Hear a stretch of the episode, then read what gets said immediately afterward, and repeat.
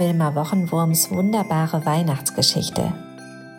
Eine Adventsgeschichte in 24 Teilen von Susanne Bohne. Heute Teil 11. Der Yeti denkt über Sterne nach. In seine große Hand ließ er ein paar Schneeflocken rieseln und betrachtete sie genau. Jede von ihnen bestand aus Schneekristallen, die alle wunderschön aussahen, wie tausend und noch mehr Sterne.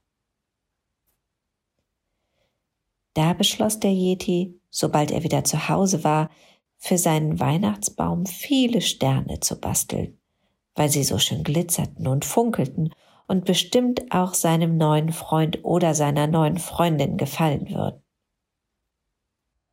Aber dann fiel ihm ein, dass er gar nicht wusste, wie man Sterne bastelte.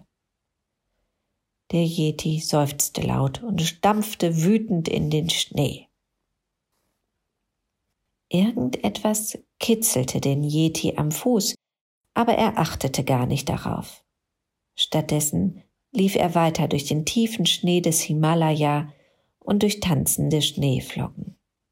Bis, ja, bis er plötzlich ein lautes Pfeifen hörte.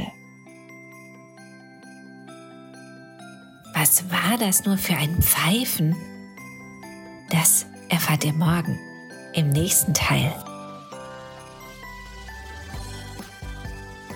Wilma Wochenwurms wunderbare neue Weihnachtsgeschichte ist als Büchlein mit farbigen Illustrationen und vielen Seiten zum Mitmachen im Handel erhältlich.